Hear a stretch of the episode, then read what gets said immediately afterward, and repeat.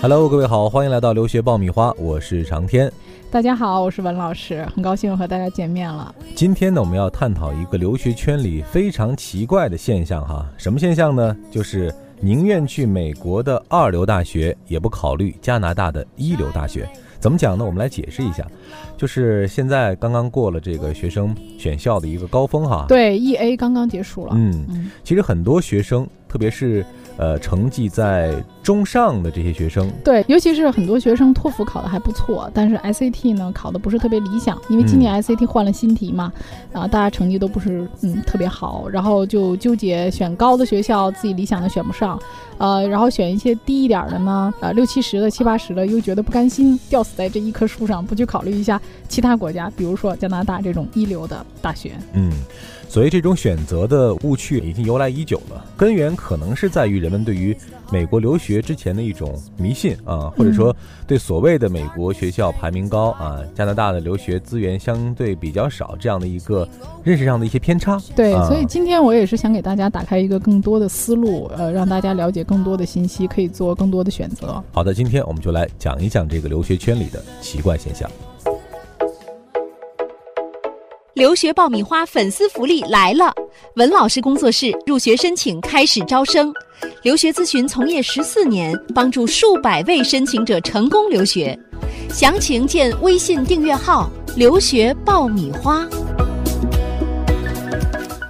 好的，欢迎继续收听互联网第一留学节目《留学爆米花》，获取留学资讯、免费留学答疑、收听专属于你的留学公开课。大家都可以关注我们的微信订阅号“留学爆米花”。那讲到这个一流和二流大学哈，它不是一个绝对化的概念哈，我们先要澄清这一点啊。嗯，呃，像我今天下午啊，跟一个学生在选校啊，嗯。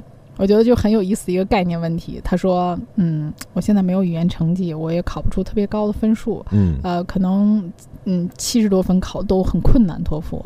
嗯，我爸爸对我要求不高，觉得呢。”呃，前三十的学校我恐怕是不太可能的。那么六七十的、五六十的学校也还可以的。我们要求不高，所以我就我说你说的要求不高，但实际上你的心 心目中要求蛮高的。就他心目中说那一流的学校就是那前三十的。我们所谓的这个可能就是在概念中顶尖的学校哈。对，就是说觉得是在一流学校。哎，那个一流是什么概念啊？跟大家现在解释一下一流啊。美国有四千多所大学，那么按照中国式的思维。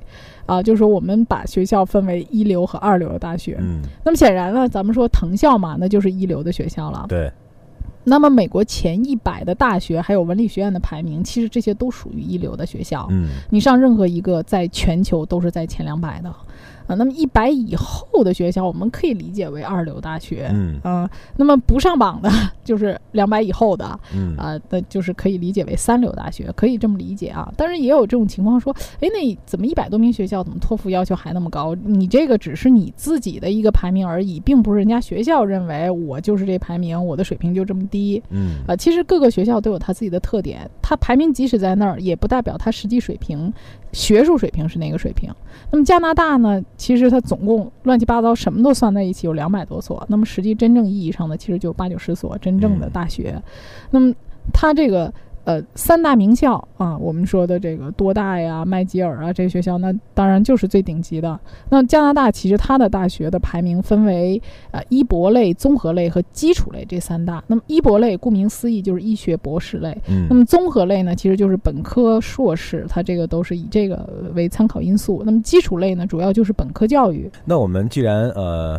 首先明确了这样的一个现象之后，我们就要分析一下到底是什么原因导致大家对于这个美国和加拿大大学的这种认知上的差异哈？嗯，为什么这些学生啊宁肯去一个美国排名靠后的一个学校，也不愿意考虑一个加拿大相应的排名相对比较靠前的一个学校？肯定有一些内在原因在里面，比如说，对，啊，首先大家觉得说，哎，美国学校的这个整体排名普遍偏高。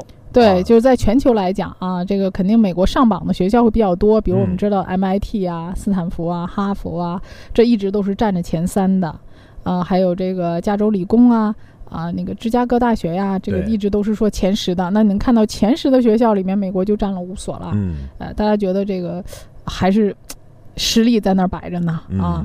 那么加拿大呢，它上榜的学校呢是麦吉尔，像排到前三十了，嗯啊，还有多大排到三十二，UBC 呢排到四十五。那么这三所名校呢，也是在全球前五十的。嗯，客观的讲哈，就是从同样的这个学校的层级这样的一个角度去评判的话，其实美国相对排名中后的这样一些学校的教学的。品质和质量和加拿大排名靠前的这个学校比较类似，呃，甚至说还不如加拿大的这些学校。对，我觉得这个东西就是说，你看你是哪个尖儿的人，如果你是真是塔尖儿上的，真是能上全球前五十的学校的学生，你确实可以关注这个。但是能真正上这种全球顶尖院校的学生少之又少，所以其实这种排名只能我们看一看做参考就好了。嗯，可能大家这个意义中觉得，哎呀，美国上榜的学校多，那么美国教育质量就高。对，哎，大家会这么。理解是吧？这样有一个想当然的一个这样的一个观念哈。对，而且你看，就是大家生活当中也觉得，哎呀，美国我们听到的耳熟能详的学校也比较多，但是加拿大可能听到的比较少。然后又说美国奖学金特别多，对，哎，这个是很吸引人的啊。好多学生听众都问我们说，美国的奖学金怎么样啊？我们也做了很多期这种节目，嗯。动不动就说一个什么全额奖学金呐，然后给你免个学费啊，这个挺动心的啊。大家冲着这个钱去的，这个也无可厚非啊。那么其实没有获得奖学金的人占大多数。对啊，大家都看着那几个拿钱的，只看着那个贼吃肉，没看着那个贼挨打。对。那么加拿大呢，实际上它的奖学金很少。尤其是本科阶段几乎是不给，嗯，但是他的学费很低呀，他一年的学费才一万九千加币，合着人民币大概也就是七万到九万之间，这个费用已经很便宜了，他就是很适合中产阶级了。虽然他没有奖学金啊，呃，还有一点呢就是。美国的这种主流媒体，我觉得这个媒体的导向很重要。就像现在大家经常做广告啊，啊，它这个主流媒体啊，它就很有影响力。比如说我们每年看到的这种排名，排名，对，US News 这些，其实好多都是美国排出来的。那你看我们中国也排了一个交大排名嘛。是吧？交大排名也把我们中国学校排的蛮高的嘛，上榜的也很多的。照顾自家人哈。对，就是说都是胳膊肘往里拐嘛。那么加拿大呢，就很少会上这个美国这个各种排名和宣传的这种版面，所以很少有人去了解加拿大的这个学校啊，甚至好多人觉得加拿大学校就不入流。哎呀，这个就成绩不好的人可能才去加拿大。嗯。啊，实际上就造成了这么一个误区。而且你看，这个留学生他很扎堆美国。你看美国每年他去的人都是最多的嘛，啊，就跟风，大家觉得说都家都都去的，那肯定就是好的，是吧？中国人都有一种从众心理，心理哈，觉得大家去那儿就是回来都说，你看我美国的，我这 回来说我加拿大有点没面子啊，别人都不知道。嗯，那么所以说，大家这个印象当中，觉得全世界来讲留学最好的国家就是美国和英国这个老牌的留学国家，而英国呢，你看它的移民政策啊，包括工作工作的这个签证啊，都比较保守，所以现在来讲呢，大家可能考虑到移民呐、留学呀、将来工作呀，觉得哎，美国这相比较而言会更好一些。嗯，所以我觉得分析下来啊，可能还是这些原因导致大家对加拿大不是很了解。这里是互联网第一留学咨询分享节目《留学爆米花》，欢迎继续收听哦。其实我们今天讲这期节目呢，就是要扭转这样的一个误区啊，建议大家呢可以把视线转向这个加拿大。嗯，那我们要列出一些我选择这个加拿大的理由哈。对，就是比如说我在这个成绩啊同等的情况之下啊，我比如我可以去美国的。呃，像你讲的，比如说三十到五十这样的一个排位的学校的同时，哎，我是不是可以考虑加拿大呃相应的或者排名更高的这个学校？对啊。给大家一个性价比的一个选择吧。对，因为从申请时间上来讲，如果你现在在美国没有选到特别理想的学校，嗯，啊，或者说你觉得很迁就，你现在这个时间再去申请加拿大，时间上是完全来得及的。因为加拿大的很多学校是在二月一号才截止的，那么现在其实才十一月份，你还有哎有充足的时间去准备。那么像给大家介绍一下呢，加拿大就是排名比较高的啊，像呃进到这个。呃，前十名的学校的，比如说 UBC 的商学院，嗯，啊，滑铁卢的呃计算机、数学，呃还有这个西安大略的 MBA，以及贵尔夫的农学，还有多大的工程，这个都是全球优势的专业啊，优势专业的对。呃，那么就是刚才你也提到说，诶，加拿大和美国，它俩到底有什么相同和不同呢？嗯，那么从教育体制上来讲，它俩都是北美的教育体制，高中是十二年，本科是四年，而且他俩因为地域上的原因挨得很近，所以其实他们的教育上是比较互通的。嗯啊，那么在呃递送方面呢，呃，也都是去做网申，所以就是说你能够花时间精力在美国上面啊。你去做加拿大申请的时候，你会发现加拿大的申请比美国要简单，更容易一些啊。对，也也没有那么复杂。那么从大学的质量来讲呢，我觉得美国是这样的：你要有一双慧眼，啊，有特别好的，就毋庸置疑；但是也有很烂的。美国也是一个生产野鸡学校的地方。对，所以你就是说，也有公立有私立嘛。而且你看，美国的学校是很多以私立而著名的。你看那些排名靠前的，基本上全是私立。加拿大不同就在于，加拿大呢，它都是公立，几乎没有私立。那么本科教育呢？呃，它的资源差异上来讲，其实啊，公立的这个水平很高。嗯啊，它跟美国的本科教育这块差距很小。而且由于它是本科的这个公立教育，所以就是政府这儿监管这儿比较严格啊，所以它教学质量是非常有保障。所以这一点大家完全没有必要去担心哈。所谓的这个加拿大的学校质量不如美国啊什么这些啊，完全是。长期以来的一种误区了。对对，呃，那么就是呃，它的就业率也都蛮高的啊，因为加拿大本身它也是个移民国家啊，它因为学校少嘛，对，它就很精。从学校环境上来讲，很多人就觉得啊，美国大学很美啊。其实真是你去加拿大，加拿大的学校也非常美啊，那个 U B C 啊，这这都是非常出名的。漂亮的还有多大呀？呃，西门菲沙呀，这个好多电影里面也都拍过哈。啊，麦吉尔啊，这个校园这你毋庸置疑非常漂亮，只要你能申请进去。啊，那么学校排名这个是很多人关注的哈，说这个，呃，很多家长还是会看排名啊，尤其是世界排名哈。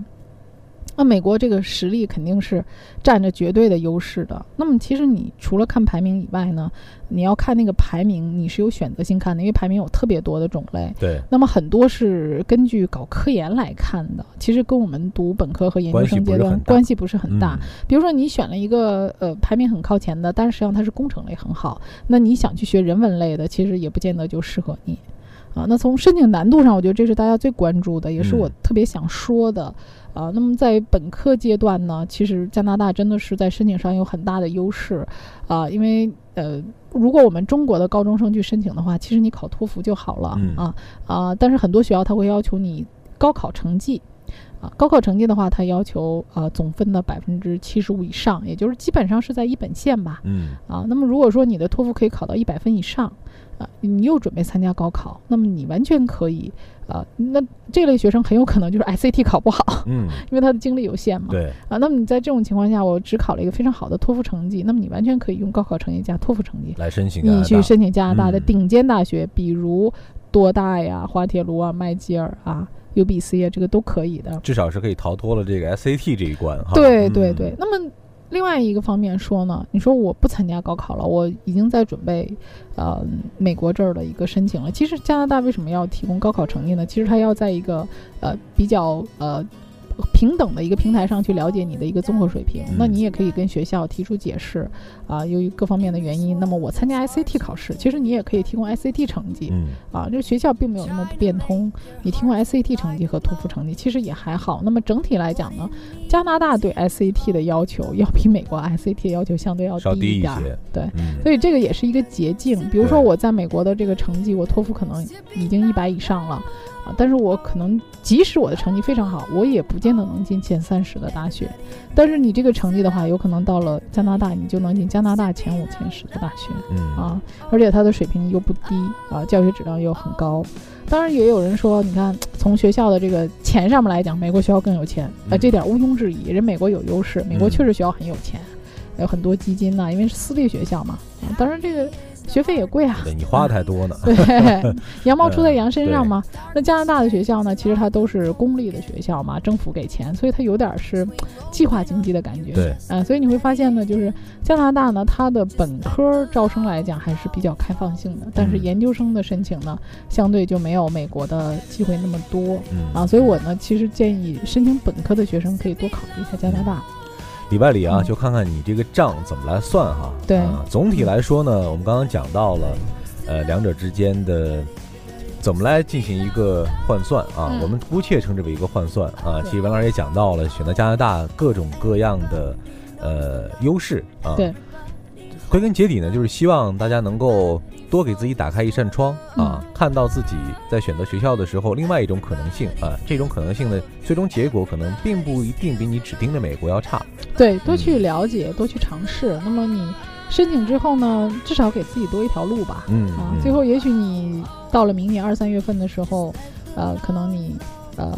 美国的申请不是很如意，那么如果能够去多大 UBC、滑铁卢这样的学校，也不失为一个非常好的。还有一条退路啊，对，嗯，早做规划啊。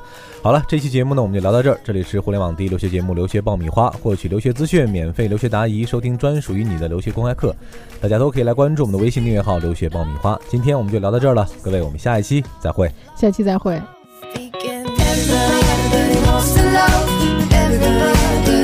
to be